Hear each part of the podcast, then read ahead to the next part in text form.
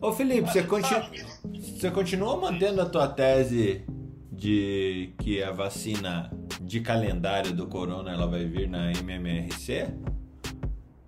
Sim, eu continuo batendo aí nessa tese que nós vamos precisar, vai ser integrada e que nós devemos ter uma vacina imun, fortemente imunogênica nos próximos dois anos, ou já temos e nem sabemos, para ter só três doses pro resto da vida. Muito bom. Muito bom. Ó, Alex chegou. Vamos parar, parar, parar de falar mal das comidas alemãs dele. Bom dia, pessoal. Bom dia. Bom dia. Então, é, só reiterando Alex, aqui a gente está falando sobre a possibilidade de doenças cardíacas decorrentes do Covid. É, um artigo que saiu na Nature, estou compartilhando lá no nosso Telegram, que ele estava um pouquinho parado também, mas logo logo ele vai para o nosso Twitter, também. A Catarina também compartilhou um, um documento ali. Quer falar, Catarina? Sobre o documento da Pfizer? Eu não, não cheguei a ler, não. Só achei interessante a chamada. Isso foi compartilhado do grupo da faculdade chamando atenção para a vacinação da população das crianças, né? Então achei bem bacana. Acho que estava sendo avaliado pela FDA, não sei, alguma coisa assim. Se ia abrir a vacina para crianças de 5 a 12 anos. Achei bacana, mas não cheguei ali não. Hum, muito bom, é isso mesmo. É esse, esse documento da Pfizer aí. Basicamente todos os testes de, de segurança já foram validados, né? Não, não, não tem mais por que a gente está é, contestando a segurança da vacina e obviamente a gente vai abrindo, eu acho que todo mundo vai abrindo aí para também tentar imunizar a criança, né? É, eu acho que tem um, um, ainda na linha da vacina tem uma questão assustadora. Eu não vi vocês, eu não, não sei se vocês viram, mas o nosso é, mandatário ele associou uma possibilidade de desenvolvimento de HIV pela vacina. Vocês viram esse crime? Eu não vi, mas eu ouvi e li na imprensa. Quando eu li na imprensa, eu até fui ver para ver se tinha sido dito isso mesmo. O Facebook e o Twitter. Can, uh, o Facebook cancelou o vídeo dele sumariamente por causa disso. Fala lá, Messias. Não, não, eu ouvi também a reportagem, cara. Não, não cheguei a ver qual foi o contexto da notícia, mas eu ouvi falar. Então, também não, não li, não sei se não deu tempo de eu ler ou não. Messias, não teve contexto. Sim, eu consegui ver o vídeo antes de ser consegue, Acho que sim, se jogar na, no Google deve conseguir puxar o vídeo. Ele simplesmente fala assim. Do, Ele joga, né? Do, do nada ele tira do nada essa informação. Ah, porque eu li não sei aonde que, é, num estudo, acho que no Reino Unido, estão associando a vacina à síndrome da imunodeficiência adquirida. Mas eu não vou falar nada, eu não vou comentar não, porque senão eu vou ser cancelado. Uma, uma coisa absurda assim, nesse nível. Jogou é, e saiu Ele jogou. Jogou e saiu. É. Chegou. Aí depois saiu as duas, os dois sites que publicaram a informação, né? Mas dois sites que, sinceramente, né, fala sério, é um crime ter um negócio desse aberto, né? Esse tipo de apologia.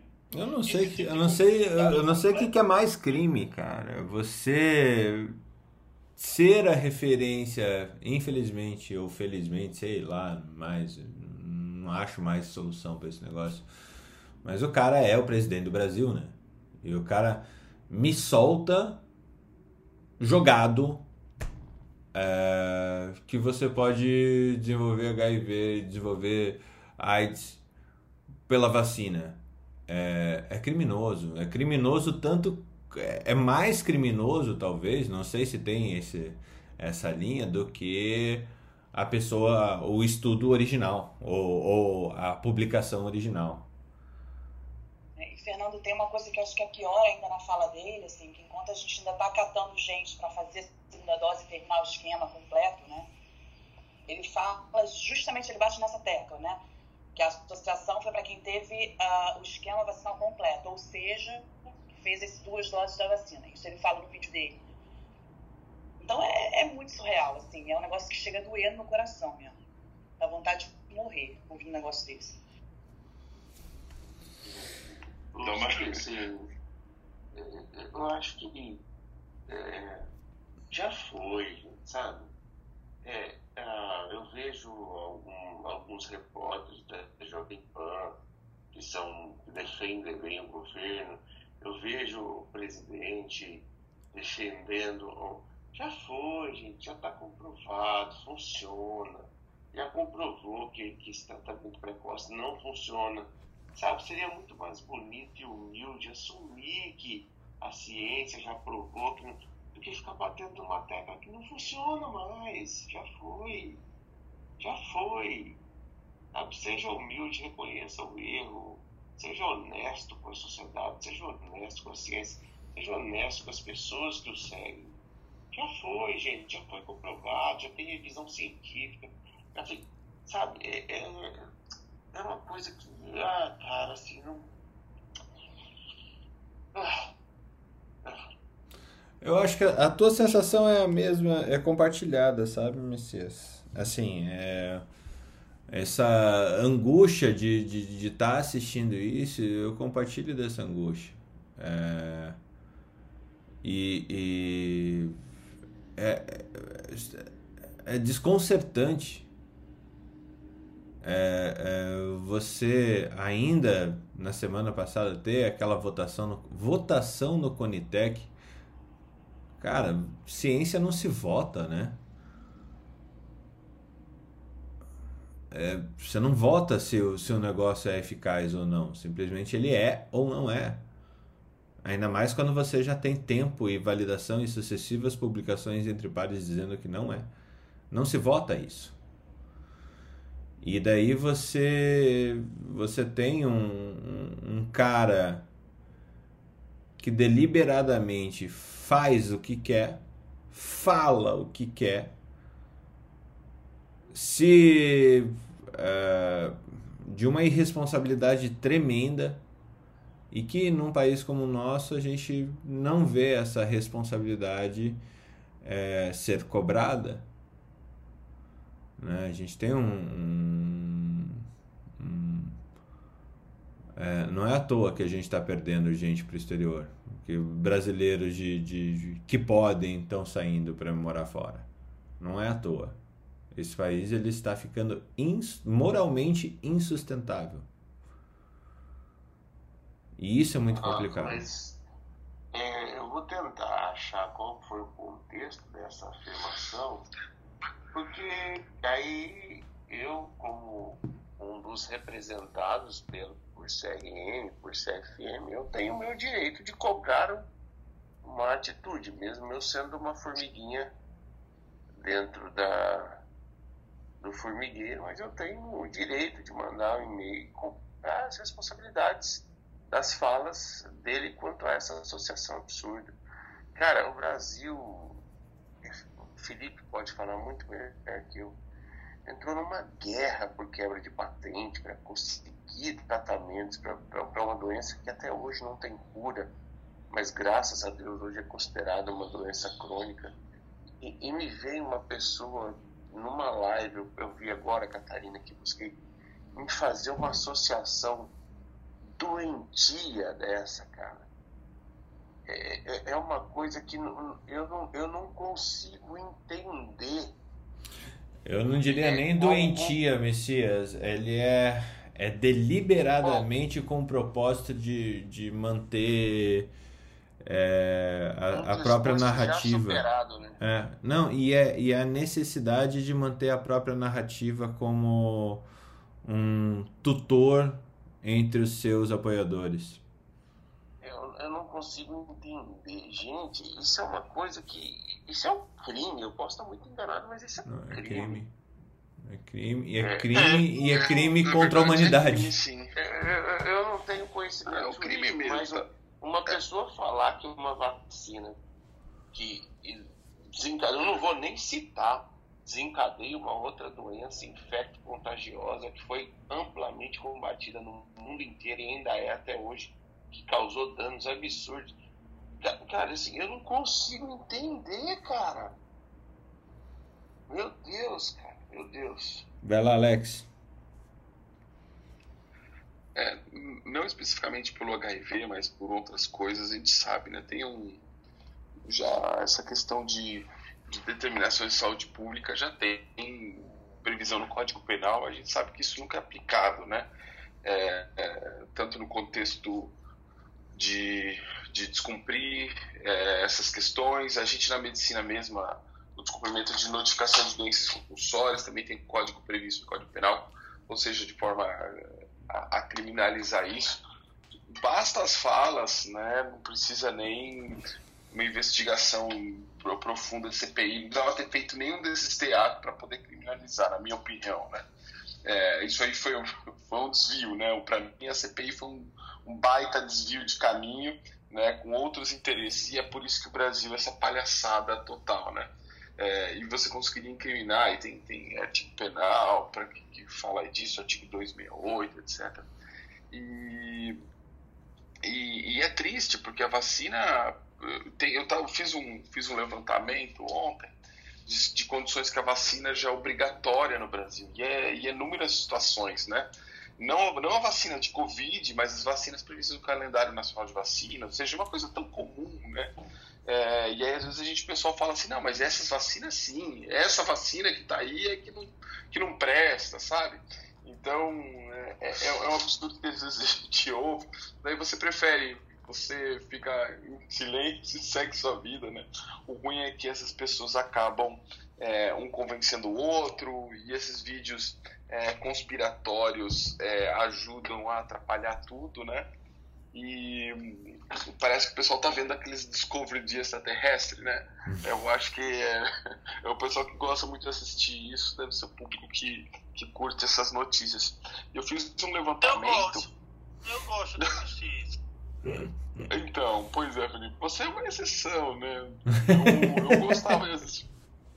Porque você gosta de, de, de, sair da caixinha e tal, de ficção científica, por isso não tem uma série muito bacana lá no, no, no Apple TV, que é o Invasão, começou agora, né?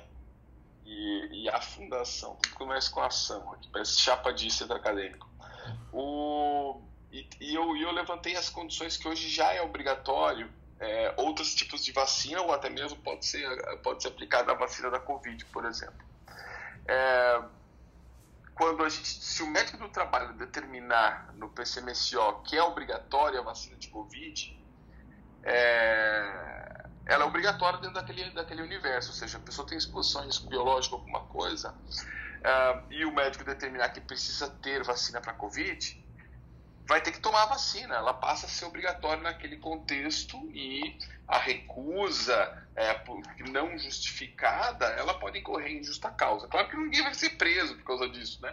Mas a pessoa pode ter o, o direito a emprego, é, perder emprego, justamente por isso. E é uma condição que está prevista em norma, está prevista em regulamentação e corrobora com a manifestação, por exemplo, da Organização Mundial de Saúde de, da semana passada, que fala que de 80 a 180 mil profissionais de saúde morreram por falta de proteção é, durante a pandemia, ou seja, das milhares, milhões de mortes, pelo menos 100 mil, 150 mil mortes estão relacionadas a profissionais de saúde, ou por conta de trabalhar em condições porque não tinha EPI adequado, e todo mundo sabe que aconteceu isso no Brasil aqui no começo da pandemia, ou seja, é, por não estar vacinado. No momento agora, é, um dos principais fatores é esse, né?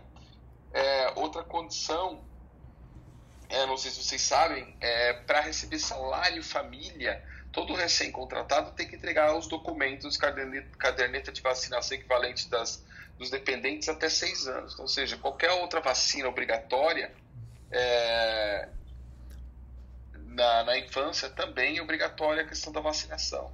Outra condição que é, que é obrigatória também é para matrícula em creche e instituições de ensino, ou seja, toda criança até 6 anos precisa é, ter um calendário completo de vacinação para poder ter isso. Inclusive, o risco de, no caso de um, de um pai é, que, que não vacine os filhos na, na faixa etária, ela pode, ele pode perder a, a guarda dos filhos e tudo mais. Para se alistar, já é obrigatório há muito tempo para fazer alistamento é, militar e estar com as vacinas em dia. Outras condições também, além daquelas de trabalhadores de saúde, tem uma portaria é, que define que os trabalhadores portuários, aeroportuários e terminais, passagem de fronteira, também precisam estar com as vacinas em dia.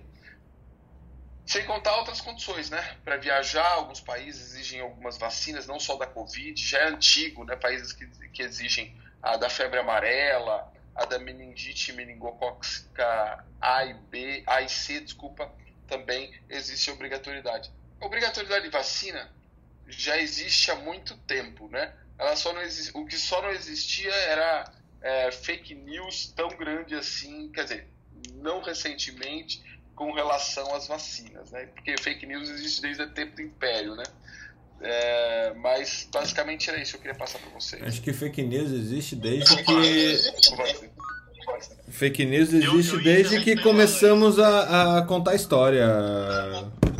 É claro, claro, não, com relação às vacinas. Né? Desde que começou existe vacinas, existe fake news sobre vacinas. Sim. Ah, eu interrompi o Alex, mas aí eu esperei para perturbar.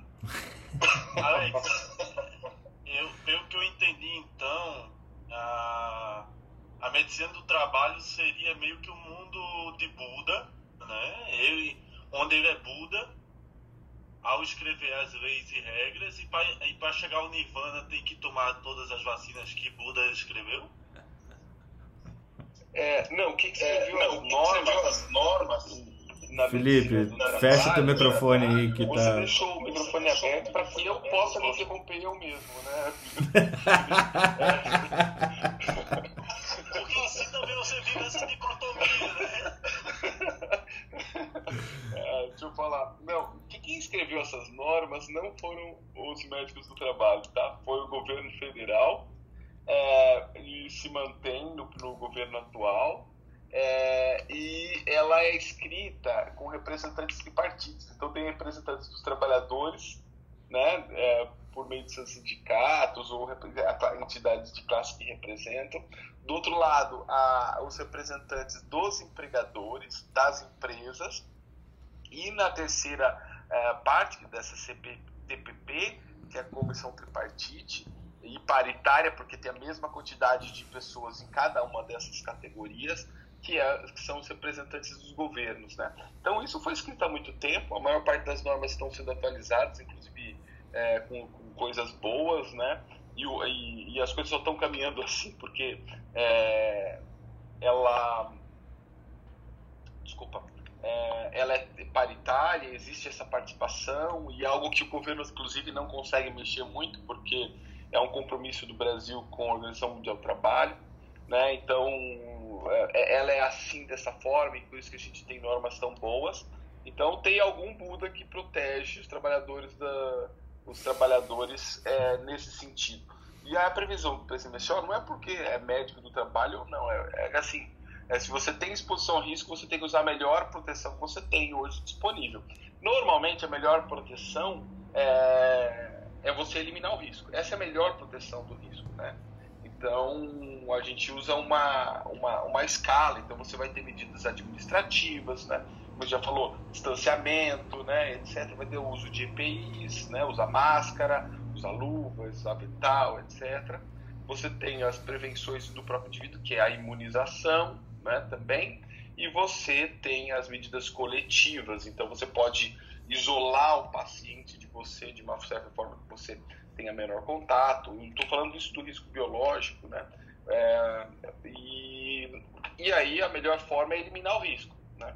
Então a gente está quase chegando perto da questão de, de eliminar, não, mas ficar numa, numa, numa, condição muito menor de risco. Sempre foi assim, né? E aí não, não mudou nada com a Covid. A única questão é que nós estamos uma pandemia e que isso se agrave. Essas necessidades, essas preocupações de proteção tornam-se cada vez maior, né? Então, para alcançar o Nirvana, temos que passar pelas 547 vidas que nos regem lá na Assembleia Legislativa para poder alcançar esse fim. Ah. Não, isso, não, isso nem chega a, isso aqui, isso não nem chega a passar por eles, né? Isso é, é, é feito dentro do ministério.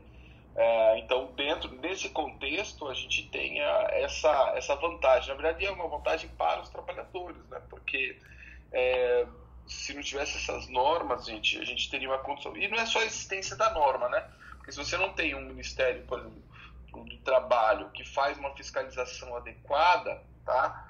É, você tem normas que não funcionam. Digo isso porque é, quando eu, eu fazia visitas de auditoria na Venezuela, tinha uma regulamentação que, que exigia um monte de coisa, né? exigia para quando tinha condição de risco psicossocial, psicólogo, uma equipe multiprofissional, etc. Tem uma legislação, mas na prática nada disso funcionava, né?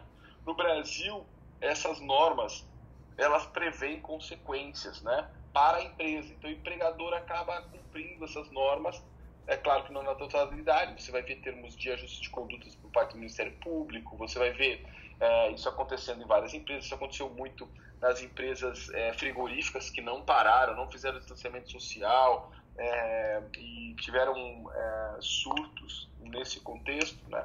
Então, como existe uma política de consequências forte nessa parte do trabalhador e é voltada à empresa e é voltada à arrecadação, você tem uma norma que diz que é, é, que cada um desses itens da norma tem um peso do ponto de vista de de, é, de punição para o empregador, então ela acaba funcionando. Né? Então, é claro que algumas condições hoje se, se cria algumas jurisprudências. Fala assim, ah, mas a, a Covid é algo novo, então mas é, a norma NR32 ela fala em qualquer outra condição nova que possa estar surgindo então é, é, é, ela acontece e aí quando você não tem vacina você é obrigado a exigir um termo de recusa o que, você vai, o que vai ser feito com ele depende da empresa, né? Ó, ele se recusa a tomar vacina, vou manter ele exposto ao risco. É, talvez não faça muito sentido. Então a empresa pode optar por desligar o, o empregado, entre outras coisas. Isso está bastante consolidado. Ele não pode ter uma prática é, divergente para um empregado e para outro. É, ou seja, para esse que eu não queria que ficasse aqui na empresa, eu aplico uma regra. Para o outro que é meu amigo, eu aplico outra regra. Então, é, é, ela tem que ter coerência na aplicação dessas regras, né? Mas funciona. Funciona porque tem uma política de consequência, a política de consequência é no bolso, né? Então, das empresas. Então, acaba funcionando em boa parte. É perfeito. A banda não, não é pode perfeito, voar, né? né? A banda não pode voar assim, né? Sabe, sabe uma coisa interessante que você falou? É muito comum a gente receber justificativa para não poder tomar determinada vacina para entregar o trabalho. É, acontece isso. Um, febre amarela, que foi algo que você citou, é uma, é uma vacina muito imunogênica. E nem todo mundo pode tomar febre amarela devido a isso. Eu, por exemplo, fiz uma hepatite considerável. Tanto é que, depois de, na época, ainda tinha aquela história que você precisava, depois de 10 anos, tomar uma, segunda, uma dose para renovar, né? E eu tenho um documento dizendo, não tome, senão você vai... Você teve hepatite na primeira e tal, e não sei o quê. Existem essas exceções e elas precisam ser documentadas até para trazer uma segurança com relação a isso, né? Sim, sim, exatamente. Mas é, está previsto, né? Você pode ter.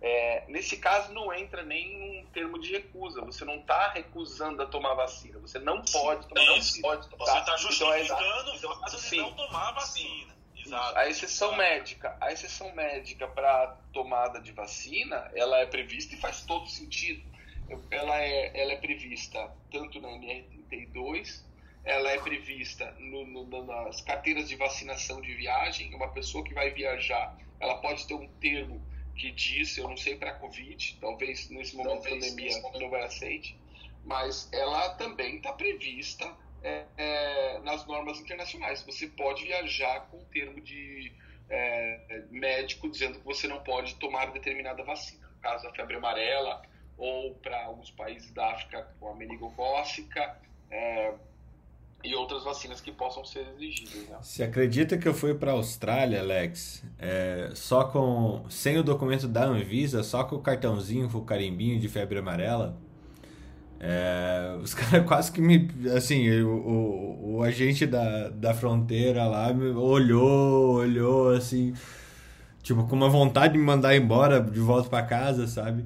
Tipo, depois de 15 horas de voo, eu fiquei com o in, in my hands de, de não poder entrar no país, ficar ali no aeroporto e ser deportado de volta pro Brasil.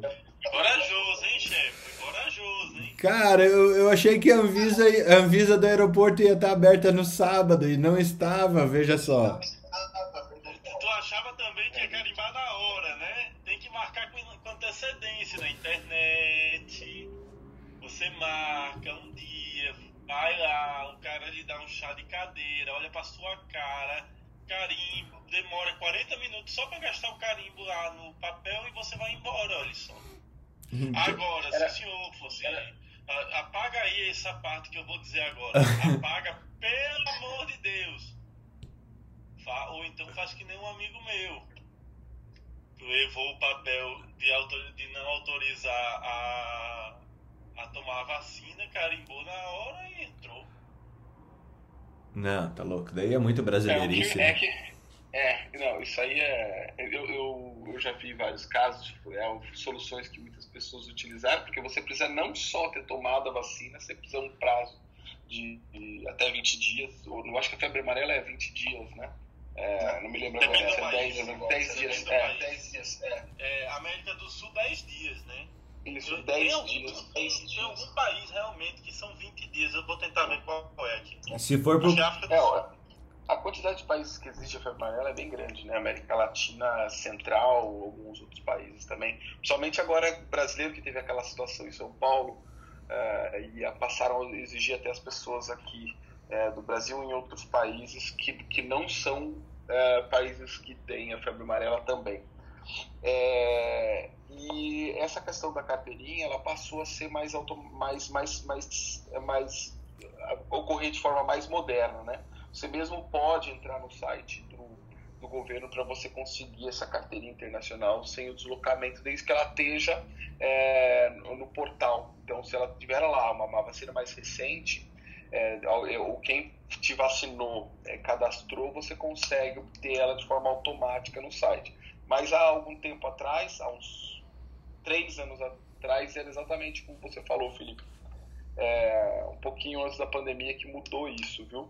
Mas, infelizmente, é, é essa, o, o, a gente trabalha num, modelo cartorário, mas é uma exigência internacional. É uma exigência né? internacional. Agora, o meu, o meu ainda, o meu da vacina da febre amarela não está no sistema, não, viu? Do, do Conecta SUS. Agora, eu me vacinei. A minha tá, a minha tá. Eu me vacinei em 2004, né? Ninguém vai achar minha carteirinha. De, ninguém vai achar minha dose de febre amarela de 2004, né? Eu lembro de ter tomado a minha no postinho, burlando assim, ah, quem aí não tem vacina, tá sobrando vacina. Daí eu, eu tava lá na época da faculdade. E depois tomei quando fui para Londrina. É, quando eu fui para o Centro-Oeste também pediram para eu tomar três doses de febre amarela e nenhuma comprovação na carteirinha, veja só. Que... Eu tenho Juazeiro do Norte, será que eu tenho que ir lá, hein? Juazeiro do Norte no Ceará. É uma história engraçada de contar. É... Era 2004. Eita, Ninho Bom, 2004. Tá bom, Felipe. Deixa eu seguir aqui com uma outra coisa. Não que sua história não seja importante, Felipe, mas acabou de sair uma. É, eu sei, eu sei. Acabou de sair uma, uma, uma revisão sobre da American Heart Association sobre o, o, o é, o ACLS, né, como fazer ACLS em pacientes com é, possibilidade de ter Covid. Então, algumas das coisas que eles falam. Primeira coisa, é reduzir o risco sobre o prestador de serviço. Uh, prestadores de saúde podem significativamente reduzir seu risco é, sobre a infecção é, recebendo a vacina e os boosters aprovados contra o SARS-CoV-2. Uh, e daí depois ele vem com uma série de, de passos e coisas para você se proteger e para o ato em si, Carol, que está aqui embaixo. Isso daí vai virar historinha de, de Instagram depois lá na, na Academia Médica, aí, publicação na Academia Médica. É, esse, esses pontos aí para serem atualizados para as pessoas que já fizeram a CLS e não fizeram a atualização do seu ACLS, é, para que a gente possa compartilhar melhor essa, essa revisão. Tá? Ah, passando ainda rapidão as notícias que eu tenho aqui, eu não li todas, mas eu, eu trago só notícia. É, não há diferença em hipotermia é, é, moderada a 30 grau, 34 graus Celsius versus a 31 graus Celsius, que seria a hipotermia, é, a hipotermia terapêutica, né, que eles, que eles colocam de 31 graus Celsius para, é, para infartos ou paradas cardíacas fora das unidades hospitalares, ou seja, você resfriar o corpo a 34 ou a 31 não entregam, é, não há diferença entre eles. Um, essa é uma doença que eu não lembro, se vocês puderem falar sobre ela também. Hoje é o dia da cardiologia aqui na Academia Médica. Uh, mulheres de meia idade são, estão sendo mais, diagnostic, mais diagnosticadas com síndrome de Takotsubo é, 10 vezes mais do que mulheres mais é, jovens ou homens da mesma idade. Síndrome de coração partido. Coração, coração partido? É do coração partido. Really? Esse é o nome técnico. Tá Sim, é, é, é, é, aquele broke, broke heart syndrome. Né? Não é muito antigo isso não. Hum, então é vou... que você fica numa puxa tremenda que o coração chega a errar as batidas. Caramba. Eu não lembrava, eu acho que eu não tem tinha. Pessoas, tem, tem pessoas que me deixam assim. O, o Newton, o Newton subiu para nos lembrar a síndrome de Tako, Takotsubo. Bom, bom dia, subi só para falar sobre a síndrome aí. É, a, a Takotsubo ela é desencadeada por estresse agudo extremo. Né? E ela se caracteriza por uma. É, tem uma acinesia na região apical do coração ele fica tipo um balão, né? porque as regiões basais elas mantêm a contratilidade. Esse nome ele vem de uma de uma é, de um objeto de pescar polvo, né? Ela, ela, ele fica o formato de um polvo assim. Imagina aí o coração com a parte basal normal, né? Contratilidade normal desde o terço médio até a ponta, ele fica tipo um balão mesmo. Quando contrai aqui a parte da região basal, a parte da região apical ela expande, né? Tem uma discinesia. É um, é um coração meia bomba, Newton? é, meio bom. Por isso que chama coração partido, porque quando você faz a imagem, tanto do eco quanto da ressonância, é como se tivesse partido no meio mesmo uma parte dele fica sem mexer e a, e a outra parte fica, fica normal. Né? E isso aí desencadeia é, alterações enzimáticas, necrose miocárdica. E geralmente esses pacientes vão para CAT porque no eletrocardiograma eles fazem um supra do segmento ST igual qualquer infarto agudo. Né? Só quando você vai fazer a, a, a imagem das coronárias, geralmente tem coronárias normais é, o que ocorre é um espasmo né, pelo estresse adrenérgico muito grande. Por exemplo, eu lembro de um caso que eu tratei na época de residência que, é, que uma senhora é, ela teve uma, um, um, ataque pelo marido, né? O marido tentou matá-la e ela foi o estresse foi tão grande, óbvio, né? Com faca e tudo, que ela desencadeou essa síndrome de Takotsubo. Isso é, é incomum, mas a gente vê. Já vi alguns casos. Falar a verdade. Só para contribuir. Obrigado. É raro, mas acontece eu, muito, né? Eu, eu, eu acho legal. mas a gente legal, vê muito de vez em quando. legal que é uma doença assim que, que, que eu, eu me lembro quando, quando começou foi até um professor de cardiologia da faculdade que trouxe esse assunto, é, que a, a, a, toma, a deixa do, da aula dele foi assim, cuidado por dar más notícias. Porque é um dos itens e são más notícias, por exemplo, quando a pessoa recebe a notícia de câncer, né? Perda financeira, falar em público, tem várias coisas que podem desencadear assim no coração particular. Até festa surpresa, se eu não me engano, ele me falou. Então, então cuidado por surpreender pessoas. Eu lembro certinho quando ele, quando ele comentou isso. Curioso mesmo. Exatamente, realmente acontece, viu? Eu lembrava do nome, mas eu, eu realmente não, nunca vi um caso e mas é o que ele traz aqui é essa discrepância que mulheres de meia idade estão tendo 10 vezes mais diagnóstico do, de Takotsubo do que homens e de qualquer idade. Bem interessante. Cara, eu vi quatro casos assim de Takotsubo e assim tudo foi tragédia. Assim, tragédia que eu digo, aconteceu uma tragédia na vida da pessoa e a pessoa passou por isso, entendeu? Uhum. O, o, uma curiosidade que eu tinha, Nilton, o tratamento geralmente é beta-bloqueador, IECA, pelo que eu entendi, você faz uma ressincronização desse negócio, né? Pode e, ir e até deixa, marca-passo, né? aproveitar, então. Já que o Felipe pediu o tratamento, ô, ô Milton, como é que eu diagnostico, faço a diferença para angina de prismática, isso aí?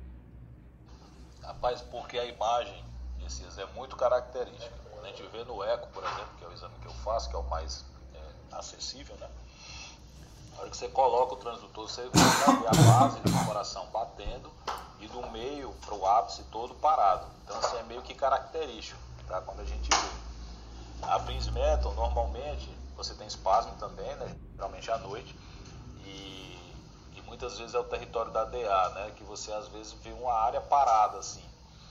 Mas a Takotsubo, pelo formato da imagem, você é, suspeita é, suspeita é, muito dessa, dessa doença.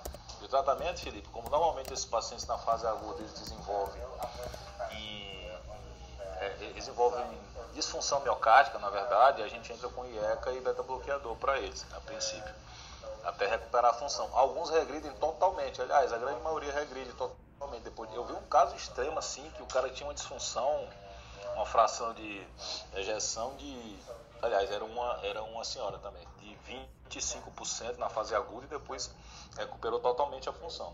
Mas a gente entra com medicação com IECA e beta, e beta bloqueador, a princípio. É que eu imaginei que você diminuía a carga adrenérgica, né? Com o beta bloqueador, você diminuía a frequência para diminuir a carga energética e o coração poder bater mais tranquilo e o IECA para remodelação, né? Isso, como ele sofre é, remodelação, remodelação aguda, né, você usa o beta, o beta bloqueador eh, tanto para carga adrenérgica como o, o, o, os beta bloqueadores que normalmente a gente usa para insuficiência cardíaca mesmo, né? Carvedilol, o, o, o metoprolol, é, não os beta bloqueadores não seletivos. Né? Mas, o, o, Milton, se a gente pegar que os. No caso dela, assim, a gente não precisa se preocupar tanto com, a, com, com o caso de falência, né? Tem, tem diferença, não sei se você chegou a ver, porque assim, a gente usa mais os cards seletivos na ICC né, com medo de uma arritmia, já que ele não é beta seletivo, né? Deixa eu só explicar para o pessoal de baixo. Quando a gente tem insuficiência cardíaca, a gente tem receptores no coração. E a gente tem os beta bloqueadores, que são medicamentos. Só que a gente tem receptores beta também. Então, para insuficiência cardíaca, alguns remédios específicos para os receptores cardíacos. Quando a pessoa não tem insuficiência cardíaca, a gente pode usar os não seletivos, que ele atua no pulmão e pode causar problema respiratório. É, é, nos pacientes asmáticos mesmo, é, é a gente tem que ter cuidado com os, com os beta-bloqueadores.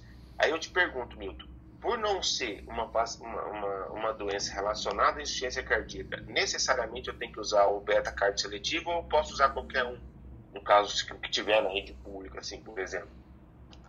Não, você vai ter que usar o beta seletivo porque na fase aguda, Messias, ele está sujeito às mesmas, aos, às mesmas complicações de uma insuficiência cardíaca aguda com é, arritmias e é, edema agudo, disfunção, entendeu? Então a gente usa louco, o beta bloqueador que a gente usa normalmente para ICC mesmo. Valeu, Milton. Nossa, que eu, eu fui atrás de uma imagem, compartilhei com o pessoal ali no Telegram, é, tanto da da da Cat quanto é, não é Cat, né? Da, da, da, da verificação ali da, da, por, na ventriculografia. Na é. ventriculografia. É, quanto no, na ecocardio, bem interessante mesmo essa de, e, e quanto tempo dura, Milton? É, Newton, dá para para reverter rápido, porque um coração de cinésico desse jeito, ele é ele é para fazer embolia, para liberar trombo a partir disso é bonitão, né? Certeza. Esse é um dos riscos também. Olha, Fernando, realmente é bem variável, tá? A gente tem casos que não retorna. Eu já vi casos de retornar completamente a função normal dentro de um mês. Né? Então, mas é, é, é, bem variável, assim. Não dá pra gente especificar, não. Mas assim, você tem que tratar ela na fase aguda como você trata uma ICC aguda é, com todos os riscos possíveis, né? Ele entra no pronto-socorro como um infarto agudo. Você faz o eletro primeiro, é uma dor torácica, geralmente, o quadro clínico, né? É uma dor uhum. torácica com dispneia. Você faz o eletro, vem um supra de ST supra no segmento ST, que é um eletrocaracterístico corrente de lesão aguda, como se fosse um infarto agudo. É, normalmente esses pacientes vão para o CAT direto, e aí no CAT o cara vê coronárias normais e o ventrículo com essa é, imagem típica. Com esse balão já, aí, essa coisa é, molengona aí na, na, frente. Parece, isso aí já vem de lá do CAT com essa hipótese, entendeu? Então daí você começa a fazer o tratamento com beta-bloqueador e, é, e ECA. Que legal, nossa, que curioso mesmo. Bem, bem interessante. Muito massa. É... Eu acho que saiu é, o. Quem não sabia o que era Takotsubo aí, ó. É. Takotsubo. Takotsubo tudo. é. É, é uma boa. É, é, ainda bem que o Newton tava aqui pra salvar a pátria. Exato, exato. Caroline subindo também aqui. É, deixa eu ver, quer, quer comentar a respeito, Carol? Boa noite. Sim, sim, só destacar um ponto que é importante a gente é, tratar sintomas de saúde mental é, como sintomas que realmente fazem o paciente ter é, é manifestações físicas, porque a gente às vezes pensa que aquilo é só psicossomático e acaba passando batido, o que muitas vezes atrasa esse tipo de diagnóstico, fazendo com que a gente tenha muita perca de músculo. Tempo é músculo, tempo é coração. Então é importante a gente pensar que realmente o paciente, apesar de às vezes estar passando por problemas neuropsiquiátricos, precisa de atendimento da mesma forma que outros pacientes estão com outros tipos de problema. Obrigada. Ah, alguém fez o SLS aí, viu? Carol, é, é, deixa eu te falar uma coisa assim, uma frase que, que eu sempre falo nas aulas, nas aulas, nas aulas que eu dou, que é o seguinte: independente ou não da paciente ter chegado no pronto-socorro por um transtorno psiquiátrico ou por uma crise de ansiedade, aquela é uma crise de ansiedade que chegou ao ponto de levar uma pessoa a procurar socorro. Então, assim, trate aquela doença, independente se de cabeça, independente do que for, como uma doença que levou alguém a um desespero tão grande que ela foi para o socorro. Então, assim, esse, esse ponto que você falou é fantástico. Respeite as doenças, independente de onde elas vêm, porque se a pessoa chegou no hospital é porque ela necessita de ajuda e você está ali para ajudar ela. Sim, fantástico, não, fantástico sua observação. Muito bom mesmo. Ô, ô Carol, pergunta específica para você.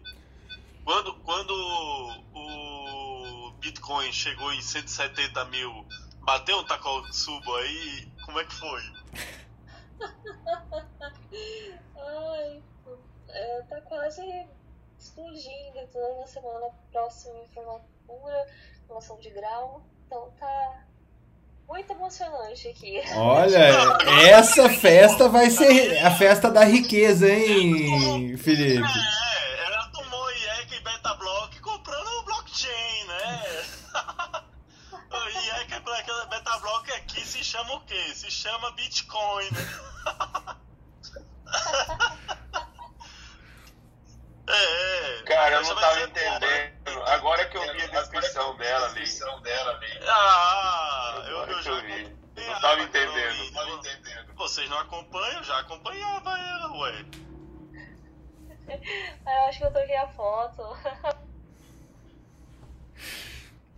Mas Essa, a conta bancária continua em Bitcoin, pode trocar a foto à vontade. essa formatura vai ter só Royal Salute, você vai ver. Ah, chefe, Royal Salute, um Bitcoin a 140% no ano? É, meu amigo. É, Ai, dá pra ai. brincar bem, né? Dá pra brincar bem. Putz, Eu zerei Bitcoin agora, 370 mil. cara, Bom, né? Festa de formatura de medicina, eu perdi as contas e quantas, quantas eu fui, viu? Acho que da minha faculdade, no tempo de faculdade, eu fui em 12, só, eu- em todas praticamente. Da Federal, da PUC e da Federal e da PUC também, eu acho que eu não perdia nenhuma. Agora, é muito bom, né? Era muito boa essas festas de formatura, né? Carol, aproveite muito, porque é uma vez só que, que você tem a sua, mas não, não aproveite tanto, a, tanto a, a, a, a- de uma maneira que você não lembre. Aproveite até o limite da memória, tá? Aproveite que tem, que tem filmagem. Se você não lembrar, alguém vai lembrar pra você. Nada, eu tô tranquila, eu não sou. Não, não posso beber e dormir solta na festa. Obrigada, gente. Muito bom, que legal.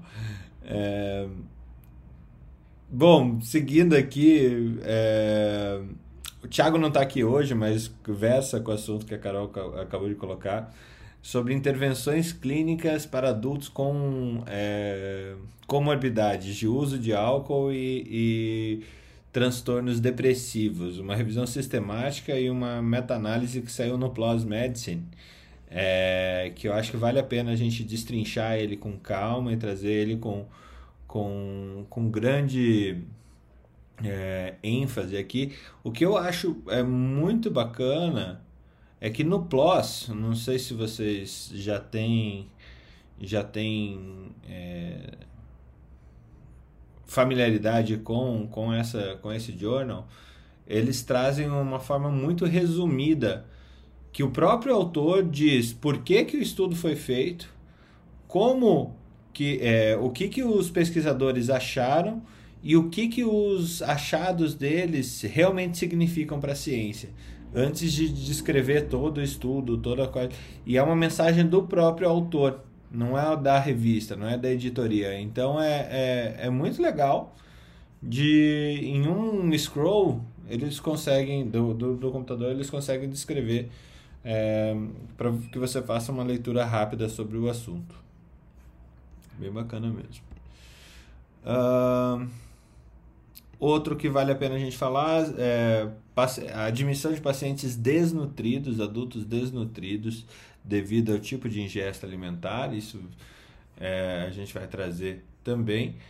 E um, a gente estava falando de febre amarela, saiu um no Journal do Infectious Disease Clinics of North America a, um, uma revisão sobre as infecções adquiridas em países de baixo e médio média é, pobreza é, a respeito da, de, de como se prevenir e como controlar essas infecções. Quem que abriu? Pode falar?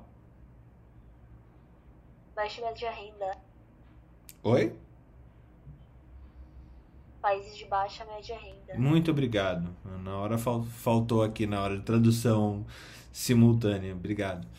E a última que saiu também no Infectious Disease Clinics of North America. Aí, Alex, eu vou passar para você é, sobre uma atualização em saúde ocupacional, uma abordagem para avaliação é, sobre o PrEP e a saúde pessoal.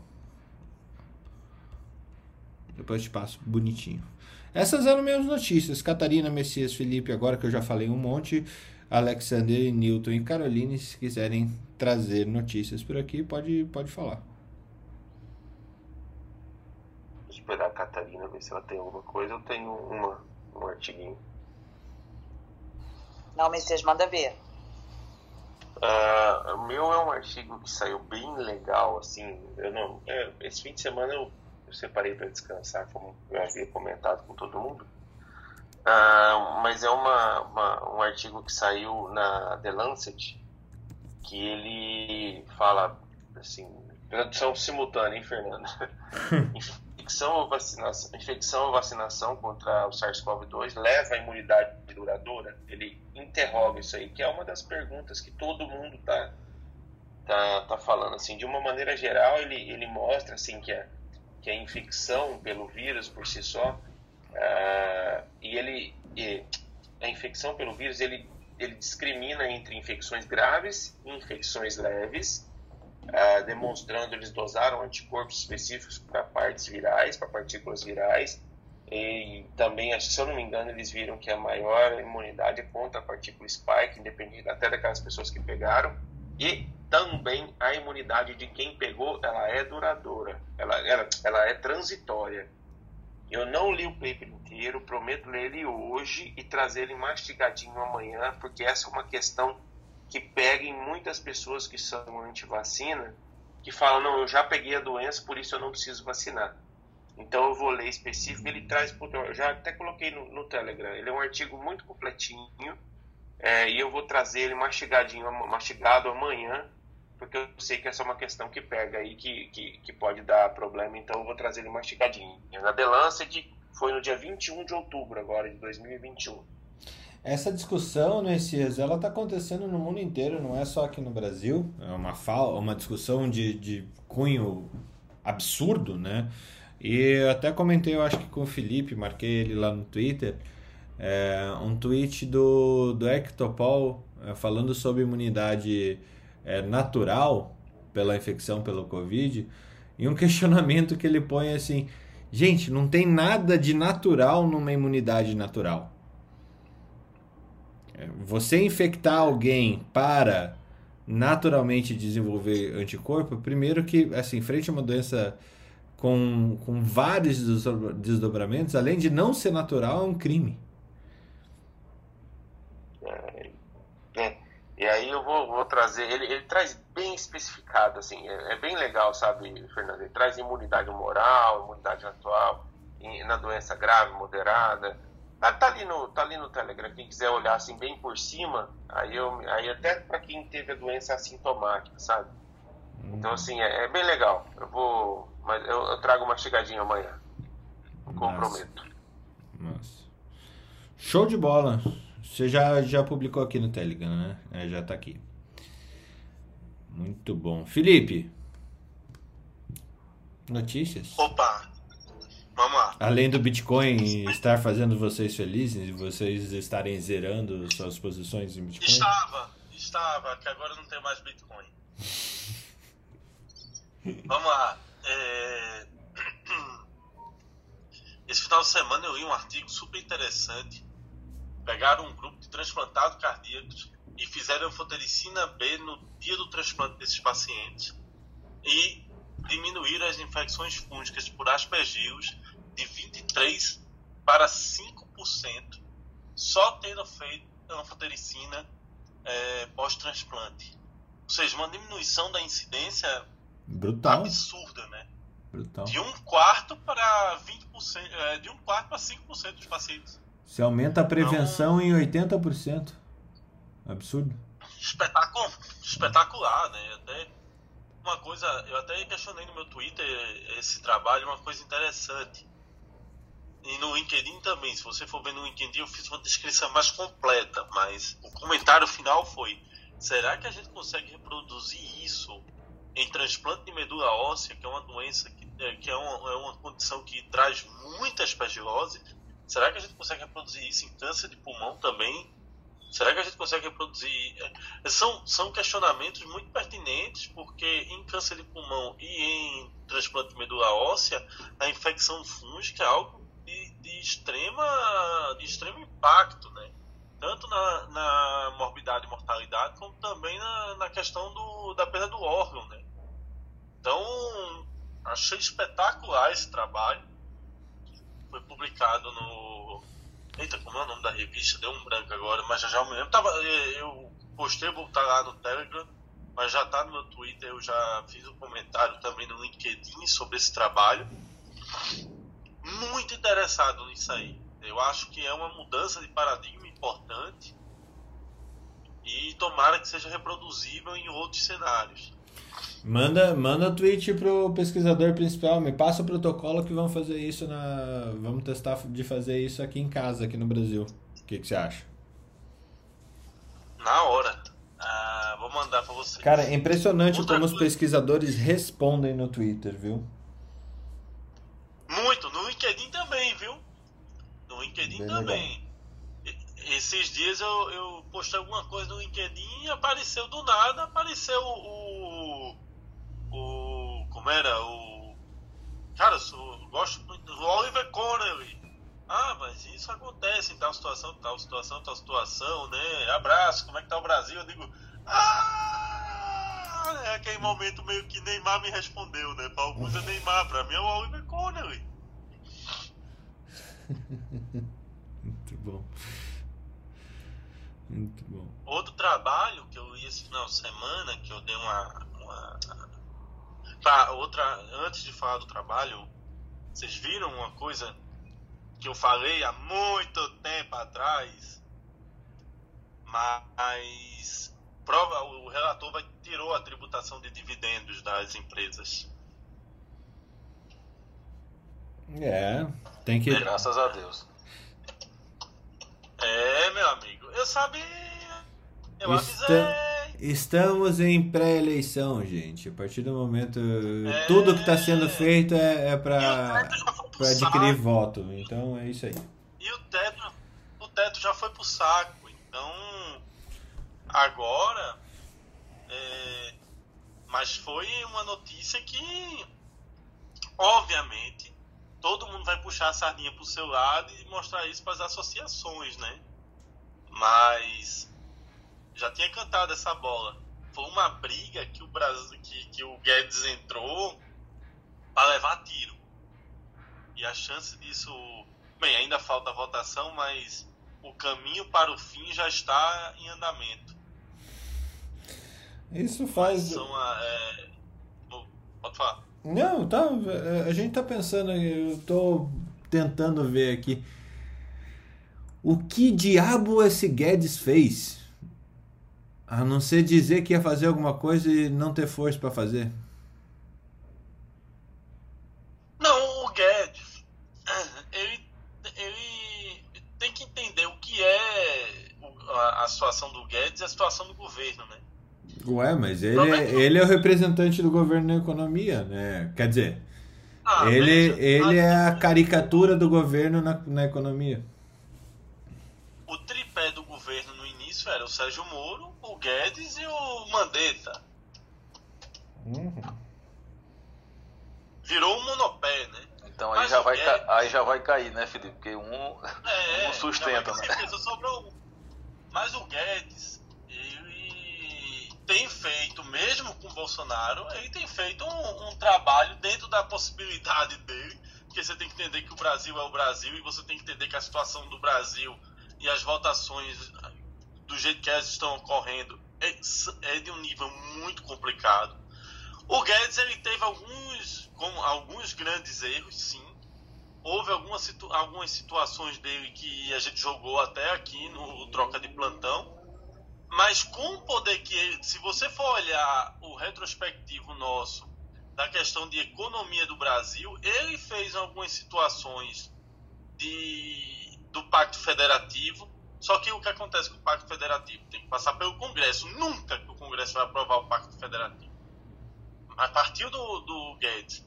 o controle de custo de gasto público, a, a equipe dele tinha feito um desenho que foi desconfigurado, foi totalmente destruído, né?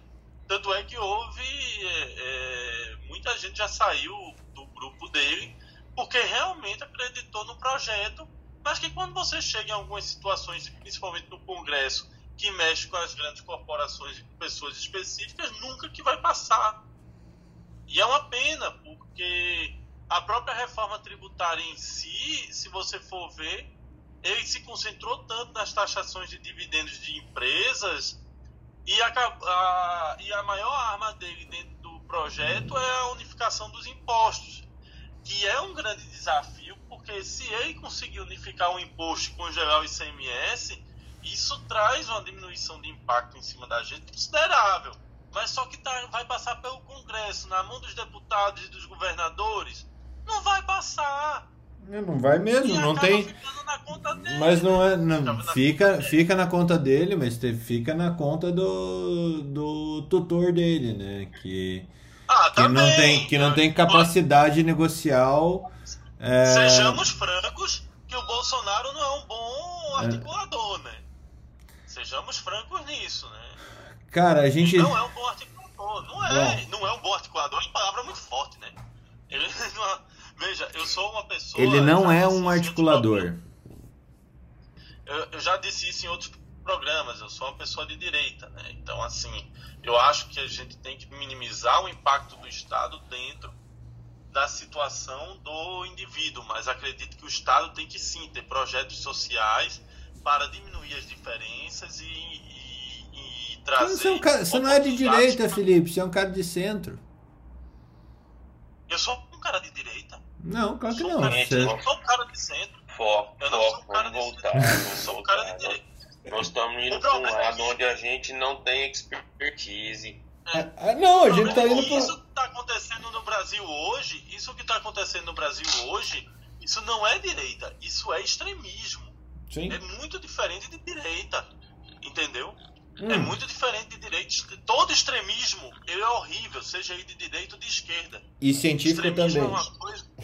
Exato. Qualquer um. Exato. E, então, assim, quando você deixa de ouvir as partes, seja na ciência, ou seja na política, ou seja em qualquer coisa, você começa a namorar o extremismo e jogar pro saco as oportunidades de crescimento, seja em conhecimento, seja em qualquer outra coisa. Boa. Entendeu? Boa. Então, é uma a gente esse caminho do extremismo, infelizmente, ele é uma realidade no Brasil, não é de hoje, é de muito tempo.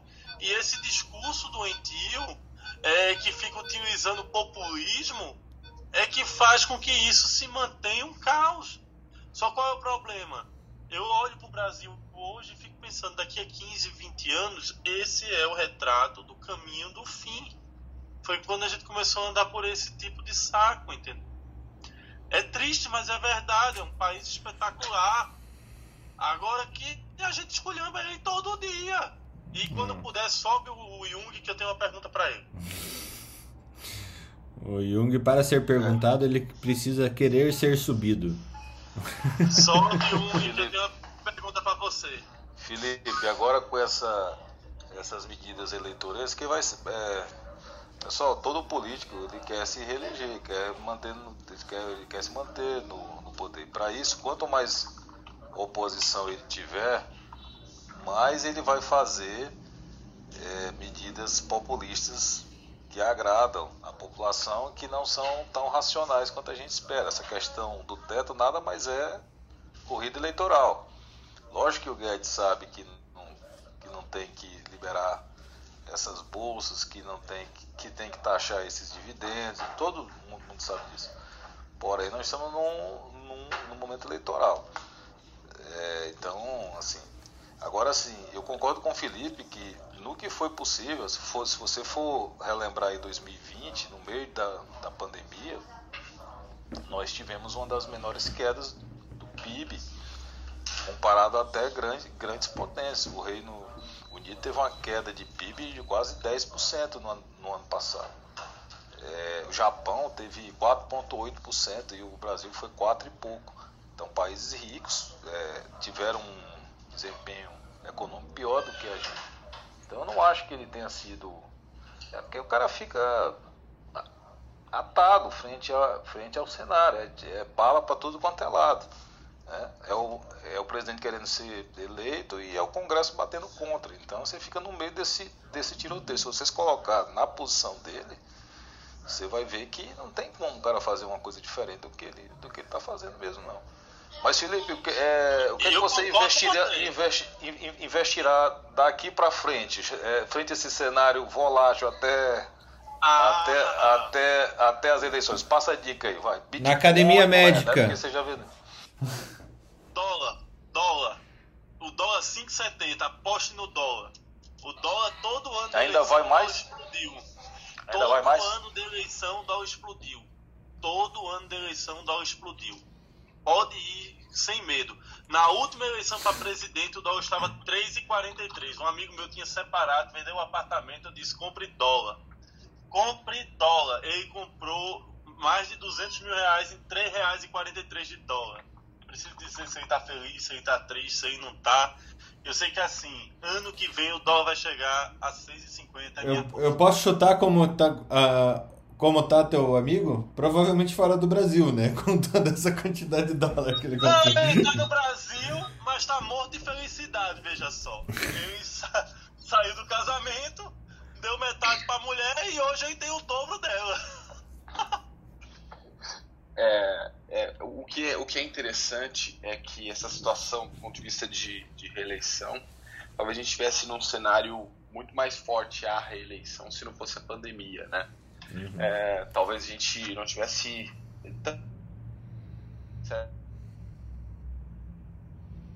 Mandetta, então a pandemia, eu acho que nesse cenário político ela prejudicou, prejudicou não, talvez ela deixou mais as claras essas questões é, de problemas que a gente poderia só ver lá no futuro, né? Então isso deixou mais mais transparente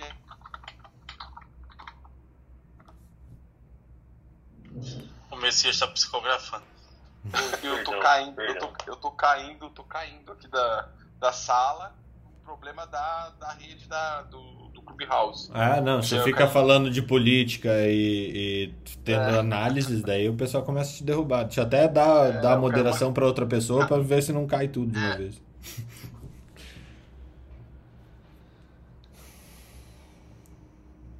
Antes que caia, caiu. Não caiu. Eu, caiu. eu não tô conseguindo, eu não tô conseguindo falar porque eu tô caindo agora. Caiu de novo. Machucou? Vou falar aqui. eu, eu começo a falar e cai. Vamos lá. É, então, esse cenário teria sido bem diferente, até a questão da, do Mandetta tivesse permanecido por algum um tempo maior, né, as questões políticas talvez é, não ficassem tão transparentes, porque não existia uma, uma, uma, uma antivacina, não, talvez não tivesse essas questões de vermectina que deixaram mais transparentes a, a, a incompetência é, do governo e certas certas certos posicionamentos ruins né que aconteceram mas a pandemia está acabando, né? Então eu não sei se a gente, o, o brasileiro tem um, uma memória que apaga rápido, né? Então a gente vai ver isso um pouco mais para frente. A pandemia tá tá, tá, tá, tá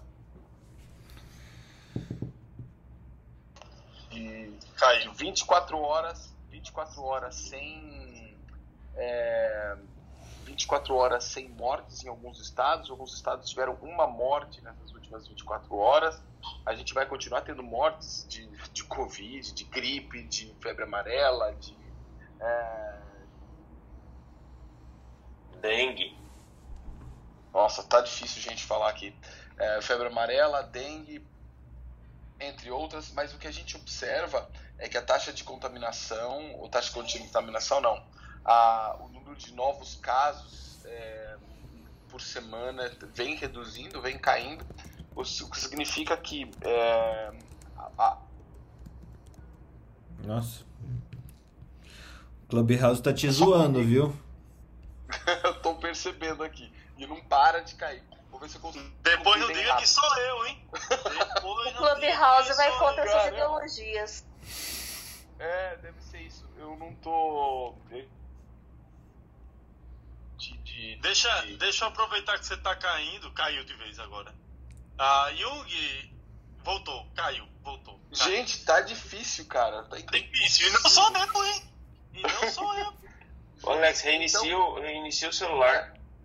É, reinicia enquanto eu pergunto ao Jung. Esquece que eu reinicio. É, então, essas, essas, esses novos casos então, já estão quase num, num, num, tal do novo normal, entre aspas, né? E de infecção, mas ainda a gente tem um número de, de casos positivos consideráveis para cada caso sintomático. Então, é, a questão do sintomático e a manutenção da quarentena, ela ainda vai permanecer por alguns meses. Mas a gente tem que lembrar que eu acho que a grande, a grande dificuldade vai ser mais próximo ano, né? Onde a gente vai começar é, a surgir, já está acontecendo bastante, eu vejo aqui, é, outros quadros respiratórios, né? Começarem a surgir justamente porque as pessoas estão saindo, estão estão saindo para eventos, estão sem máscara, então outros quadros respiratórios começam a surgir e começam a surgir é, algumas condições como quarentena, né, que às vezes poderia ser desnecessário, e o, o, protocolo precisa evoluir, amadurecer, ou seja, pessoas vacinadas, talvez a quarentena a gente pode estar trabalhando no monitoramento em atividade e, e, e tudo mais, e mas tem muita gente que não tomou vacina, não quer tomar, então é, o peso, pelo menos aqui é, nas empresas, acaba sendo muito grande. No caso da Alemanha, ela já tomou uma medida diferente. Ó, se você não quer vacinar, tudo bem, tá, beleza mas quem vai pagar a quarentena é você, você vai ficar sem salário, né? Então a gente já está começando a ter um, um, cenário um pouco confuso, porque essas doenças respiratórias começaram a surgir é, novamente, começaram a ser mais prevalentes que os casos sintomáticos de Covid. Antes, na pandemia, tinha sintoma, era Covid, era, era batata, como diz, a gente dizia lá no Paraná. Mas eu acho que era isso aí, Fernando. Eu vou eu tô conseguindo, tô conseguindo raciocinar aqui com essa queda, uma atrás da outra. Aqui. Vou sair e vou entrar de novo. Beleza. Newton, notícias do dia ou. Não, antes tem o Felipe questionando Jung. Lá Jung? Jung, eu pensei numa coisa. Fala, meu querido.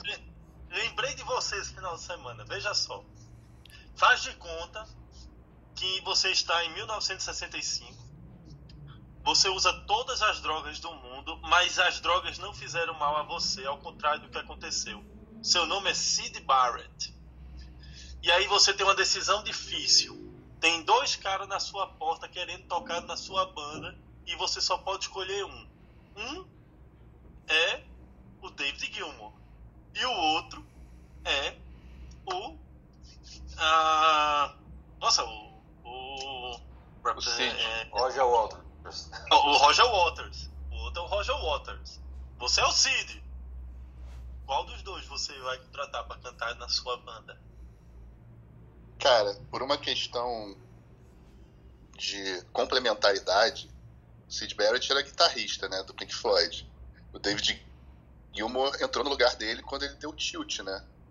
O Roger Waters é um baixista. Então, só por questão de complementaridade, cara, teria que ser o Roger Waters. Até eu acho que o Sid Barrett e o David Gilmour juntos no Pink Floyd, cara, ou ia ser um negócio espetacular, mas eu não consigo ver o Pink Floyd sendo mais espetacular do que ele já é, ou ia dar merda, cara, ia dar briga, ia dar disputa de ego.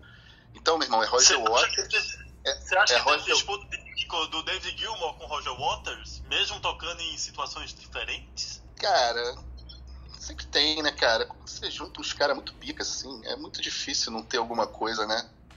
É o, que é uma pena, né? Pô? É o Real Madrid dos Galácticos, né? Não, não funciona.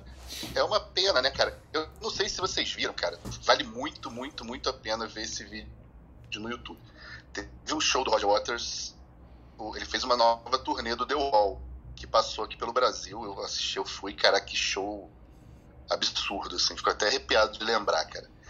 E aí na apresentação do Roger Waters em Londres, na apresentação do Roger Waters em Londres, na hora que eles tocam Comfortably Numb, que tem aquele solinho gigante do David Gilmour no meio da música e no final, o cara que, o cara que faz o solo da guitarra, ele aparece lá no alto do, do muro, né? Aquele muro cenográfico gigantesco.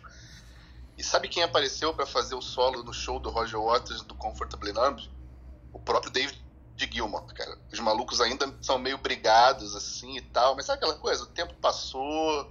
Meu irmão, a gente é famoso pra caralho, cada um seguiu sua carreira. David Gilmour apareceu lá em cima, cara. Meu irmão, é de arrepiar o cara tocando o solo do Comfortably Numb de novo com Roger Waters, como se fosse o, o Pink Floyd completo. Vale a pena aí. Bota aí é, Roger Waters, The Wall em Londres, David Gilmour no YouTube, que é lindo, cara. É, é de arrepiar. Cara, o... eu olho assim pra história do Pink Floyd, né? Da, da genialidade dos caras e tudo, do, do que o Roger. do que o. o os caras fizeram, né? Assim, o legado que os caras fizeram da década de 60 pra cá e a mudança as letras psicodélicas, os solos de guitarras longos, eles mudaram a história do, do, do rock progressivo. E uma genialidade espetacular. Você pegar o, o que o Waters tem de, de produção é um negócio formidável, assim. Formidável. É o, o próprio Mason, assim, dizia. É, em 2005, eles se juntaram pela primeira vez, né, depois daquela briga toda que eles tiveram, para gravar no Live 8. Né, eu acho que ali foi o ponto, assim, que o, que o Waters brigou para que a turma se reunisse novamente. Ele fez questão que a turma se abraçasse no final do show e a desculpa toda era: não, a gente não está fazendo isso por causa do Pink Floyd, a gente está fazendo isso porque é a ideia do Live 8. Se nós podemos nos juntar novamente e, poder celebrar isso, por que, que o mundo não pode se juntar e salvar a humanidade, né? Assim, os caras são monstros nisso, mas é uma pergunta maldosa, obviamente, né? Mas eu ainda vou lhe pegar numa situação. Mas é, eu, eu, eu acho que a mensagem é excelente, o, o Felipe. Se. É, cara, se a gente. É, mesmo com toda essa, essa discrepância e, e, e pessoas pensando diferente, não quer dizer que a gente não possa se unir para coisas boas. É, eu acho que essa é a mensagem que o Live 8 deixa, que, que essa situação que você traz deixa e que um dia o cara, eu acho difícil você vai pegar você pegar o Jung em questões musicais, viu? Não é por nada não. Assim eu vou ter uma oportunidade. Eu vou ter uma o Jung saiu, se saiu muito bem, viu, Felipe? Agora eu vou, eu vou dizer para dizer para vocês, eu fui no show do David Gilmer no é, Allianz Parque, acho que foi a única vez né, que ele veio aqui no Brasil, ou veio depois de muitos anos. O Jung não foi. Eu, eu vi marmanjo assim, cara velho chorando, velho, assim, é emocionado. O show foi espetacular, né? Mas assim, o que me impressionou foi a quantidade de velho, de gente chorando assim, como se estivesse em êxtase. Foi um negócio absurdo, assim, show muito massa. O Cara, velho, velho é só na aparência, né, Newton? É, eu, o, você sabe? Choravam feito criança, foi realmente impressionante assim. É, é, é feito Iron Maiden, cara feito o Iron Maiden. O Iron Maiden, eu fui pro show do Iron Maiden com meu pai. Meu pai sabia mais letra do que eu. ai, ai. Tá bom. Eu botei o link. Eu botei o link do vídeo do Comfortable Number lá no nosso grupo. Vou botar lá no, no, no Telegram também. Pô, vale muito a pena, é muito bonito. Quantas ah, vezes ver. o Jung viu esse clipe, hein? Quantas vezes o Jung viu esse clipe, hein? Deve ser. Apareceu aqui. Você sabe, o, o Fernando? Você sabe como é que o Jung está salvo no meu celular? Porque apareceu aqui o nomezinho dele mandando mensagem. Como? É o apelido carinhoso que ele tem, que o Thiago botou nele. Hum. Kung Fu Panda.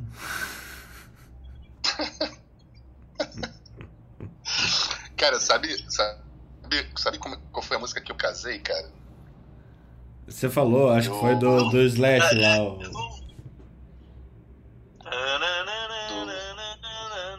Pô, vou, vou, vou, mandar, vou mandar esse clipe, vou mandar esse clipezinho pra você. Eu casei, cara, num cinema. Eu casei num cinema, cara. No, no, no, que foi o primeiro cinema aqui do Rio, assim. o casamento foi todo todo temático de cinema, foi bem maneiro, foi bem, bem divertido, assim. E aí eu entrei com a música do Poderoso Chefão, mas com o Slash tocando e, com, e aparecendo no telão. Muito maneiro, muito maneiro. Vou mandar esse videozinho do Slash tocando pra você. Cara, esse aí foi no show do. no Japão de 1992, esse do Slash. Esse eu tenho. Eu tenho, eu tenho esse DVD Cara, também. Eu tenho esse DVD do, do Yuza Yuja. Do Yuza Yuja. É, você sabe quantos milhões de discos o Pink Floyd vendeu? 250 milhões. E, e, o The Wall é o terceiro disco mais vendido, né? Fica atrás do Appetite for Destruction do Guns N' Roses e atrás do Michael Jackson com Thriller.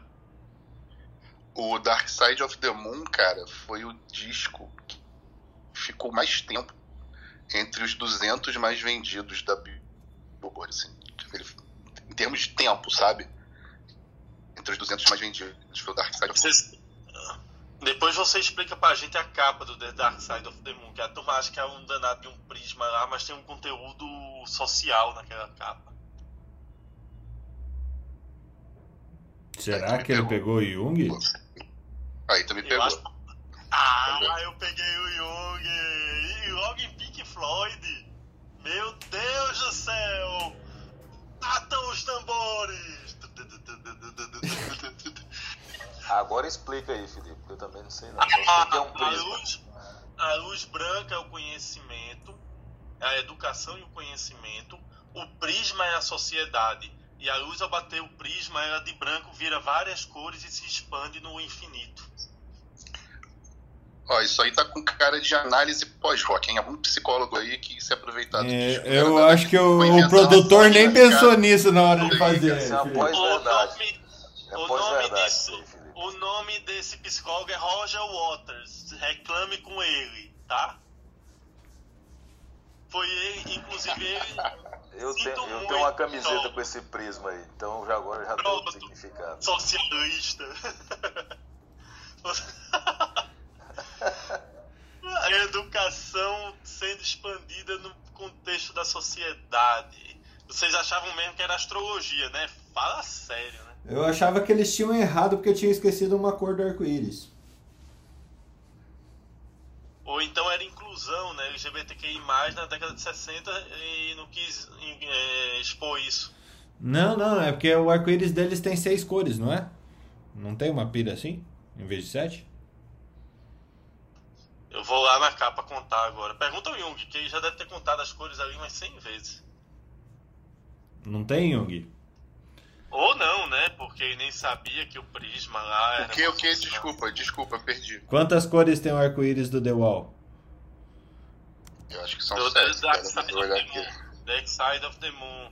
Olha só, vai depender se você pergunta para um homem ou para mulher. Opa! Oi? Quantos azuis vocês têm? Oi! A gente tem vários azuis. Então, assim, a gente consegue ver. Então, são sete, mas pode ser seis. Enfim. Ah, eu vou tem a imagem aqui, tem sete. Tá respondido. Tô tá respondido. Não, mas tem sete. Carolina já disse tudo. Tem sete aí, contou? Eu tá com a camisa lá, velho. Não, eu tô vendo aqui. Uma, duas, é, tem um preto aqui, ó. Ó, com preto dá sete. Preto é ausência de cor? Preto é ausência de Pre... cor. Não, preto são todas as cores. Não, branco são todas Não, branco são todas as cores. Preto é Meu, eu tô... ausência, é ausência, de, de luz. Então, é. um vermelho, laranja, amarelo, verde, azul e lilás. Tá faltando uma. Então, mas não é o preto que tá. Porque o hum. fundo é preto, né? Não, mas no arco-íris não tem preto. Ah, então aí, aí Eu vou pedir pro Roger Waters vir aqui no, amanhã e conversar com a gente e explicar a ideia do The Dark Side of the Moon pra gente entender melhor. Tia Carol Gente, esse é o troca mais psicodélico que eu já vi na minha vida. Mais aleatório. Estou me divertindo com vocês hoje. Você não se diverte nos dias que tá bloqueada, Catarina? Eu tentei, hein? Ah, mas falar de Pink Floyd é psicodélico mesmo, né? Quantas serão, ah, quantas serão as cores que o, que o Messias vai encontrar é, ali no, nas manchas de óleo do, da motocicleta dele. 50 tons de cinza, né? Certeza que Catarina tá lembrando dos tempos de fundão lá, de Grêmio, antes do prédio ser implodido, certeza. Cara, Eu vocês. esqueço, eu esqueço também, né? Eu- é uma época que eu esquecia muitas coisas. A faculdade é uma época que a gente esquece de muitas coisas. Bons tempos. A minha faculdade tocava mais forró, apesar de eu preferir Guns N' Roses. Ó, Felipe, tem uma pra você aqui, realmente. Descubra por que, que tem seis cores no, no arco-íris do Dark Side of the Moon. Veja só. É, pergunta pro Jung, ué. Ele é que é fã do Pink Floyd, eu sou fã do Guns N' Roses. Cara, aí, você tava tentando pegar o Jung no Pink Floyd e eu peguei vocês dois no Pink Floyd com, e eu nem sou conhecedor de Pink Floyd, veja só. Eu também não, o Jung é que é conhecedor, eu sou conhecedor do Guns N' Roses. Eu acho que é só uma pessoa que fez o negócio igual aquelas propagandas do, do ortopedista vendo radiografia de ponta cabeça nas campanhas da Unimed. Eu acho que é só um erro de gráfica, na minha opinião. Tipo, colocaram uma pessoa que não sabia nada sobre arco-íris pra fazer o trago. Unimed não, e outro pan. Não Faltou falar isso, tinta. mas- Unimed não que eu, que eu faço aqui a, a, a auditoria nas peças. Não vai, essa aí não sai aqui não. Ó, eu fui, eu fui procurar aqui na internet o que, que significa as cores do arco-íris do Pink Floyd. Eu tô te falando, cara, é tudo análise pós-rock. Aqui já tem uma explicação de que o arco-íris é uma apologia ao LGBT. Não, não faz sentido isso em 1960. Então, assim, cara, Isso aí diz hoje, pra pegar um novo público. Ah, ah, tá bom. Vou pós-verdade, vou... pós-verdade, como disse o Fernando. Pós-verdade. Verdades Secretas 2. né? Eu vou ver e amanhã eu trago aqui o danado do arco-íris do Pink Floyd. O Tava fazendo a comparação aqui, faltou o, o anil, né? O índico. Faltou o anil. A cor. É. Caroline, é anil, índigo? Como é que é as cores aí, Caroline? Você que consegue ver anil. Ó, violeta, anil, azul, verde, amarelo, laranja, vermelho. É, anil e azul pra mim realmente é, uma- é muito complexo. Azul marinho e azul bebê. Azul marinho, azul bebê já tá melhorando. Azul calcinha. Depende do que você está usando. professor Fernando. pode ser algo mais claro, pode ser algo mais escuro, depende. A- a- talvez seja que deixe mais confortável. Não, o se for calcinha é aquele azul tende a ser mais- fusca, cara. É, Sabe o azul fusca? Não, é, é porque se for de algodão, tende a ser mais escuro. E se for de seda, tende a ser mais claro, né? Não sei qual é a sua preferência. Eu tô na academia médica mesmo, eu tô, acho que. não- Vocês viram a capa Nature hoje? Não. Cara, vocês estão fugindo do assunto. Por favor, entre alguém, entra na capa da Nature, você vai ver quem que é o presidente que tá lá na capa da Nature de hoje. Ah, Eu espero que não seja o Fernando de calcinha. não, é o, é o Bolsonaro, pra variar um pouco. Super, super motivante. Ah, que bom! Olha aí o Bolsonaro da Nature. Bom, e pelo menos é brasileiro. brasileiro. Puta, mas tem tanto brasileiro bom que já publicou na Nature, cara, e a gente não fala deles, a gente tem que falar do Bolsonaro saindo na Nature. A gente. Acontece, gente. É o que a gente tem, né? Teve uma época que a gente tinha o, o Manteiga como é, ministro do- da economia. Yeah. A gente tinha que falar porque era o que tinha, ué. Mas falando nisso, vocês chegaram a ver qual foi o documento que ele se baseou para falar aquela pérola dele? Eu vi, eu vou. que é? Eu vi dois sites vagabundo que não servem de nada. Hum, hum. É, eu vi o que ele escutou, foi as vozes da cabeça dele. Aí também faz parte dos. é, aí também tem. Vozes da cabeça dele é o que mais tem. Rapaz, no dia que ele tomar uma dose de Aldol, o Brasil vai subir uns 12%. Mas a- aqui, pra vocês terem ideia, na Nature eles estão falando, não estão falando nem do, do negócio do HIV lá, do, do- da, eles estão falando do, do corte dos 600 milhões de reais na, no CNPq. Eu consegui voltar ao assunto, ciência, eu consegui. Como assim? É, é, eu acho que está mais na linha de pesquisa. É, é, quando a ciência fala da como a política ferra a ciência, é, Messias. Você não conseguiu. Você não teve maturidade para discutir o Fernando de calcinha anil. Você voltou para a política, Messias. Eu, Desculpa, eu, então. Eu quero falar. Vocês viram, então vou falar uma coisa bem científica. Vocês viram o Fantástico ontem? O transplante de um rim de um porco em humanos, não? Cara, isso é animal. A, gente falou sexta-feira disso. Ah, falou na sexta. É, Newton, você não tá mais tão assíduo, daí você tá perdendo as notícias em primeira mão. Você tem que ver no Fantástico daí. Pois é. Ô, Ô, Newton, a gente precisa te confessar uma coisa, Newton. A gente tá descobrindo aqui que o Fantástico, pessoal aí tá tudo na academia médica para depois depois divulgar lá no, no depois vem pra, pra TV quer apostar quanto que domingo que vem vai ter um, o especial do Fantástico vai ser sobre o Dark Side of the Moon e as sete cores do, do arco-íris que faltou uma no Dark Side of the Moon é, já há um Tem tempo a gente pauta os programas, vai lançar né? Victoria's Secrets 50 tons do céu. Nossa senhora. Cara, tá ficando psicodélico isso aqui. Deixa eu pegar o negócio. Pera aí que eu tô é. vendo aqui o, o negócio e tô enrolando aqui e vou acender. Só um segundo. Quantos bitcoins seria esse Victoria's Secrets? Essa, essa calcinha? Se a Gisele fizesse a, a, o desfile da Victoria's Secrets ainda? Cara, falando na Gisele, tu viu o Gisele ontem? Não vi o Gisele ontem. Não vi o Gisele o Gisele ontem se tornou o primeiro homem a alcançar 600 touchdowns na história do futebol americano. Aí os caras estavam mostrando nos outros esportes quantos cada um, quem teve 600 gols no futebol, quem teve 600 home runs no beisebol, quem teve 600 gols no hockey, quem, cara, um gato pingado assim em cada uma das grandes ligas e só tem um lindão lá no futebol americano. É inacreditável Não, que, Tem que, que, se aposentar aquela Que casal, né? Giselo e Gisele é um casal a, a, a ser perseguido. É, né? Brincadeira. Assim, é que vida difícil, né?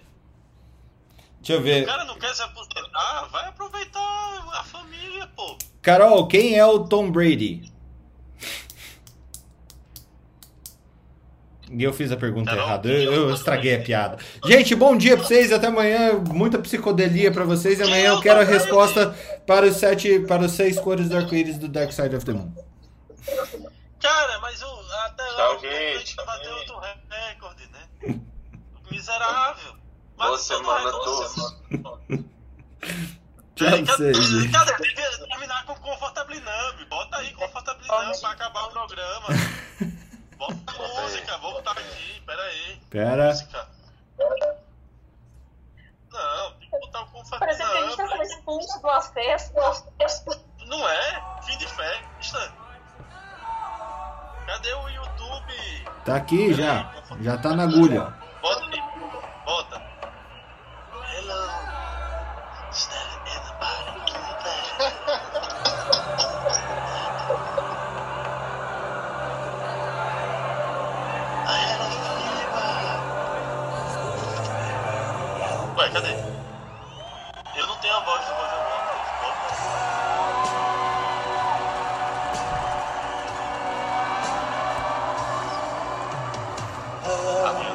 Gente, eu vou porque meu filho tá cagado. Um beijo pra vocês. Ele cagou por mim escutando confortavelmente. um abraço. Piada psicodélica assim. Come on, come on,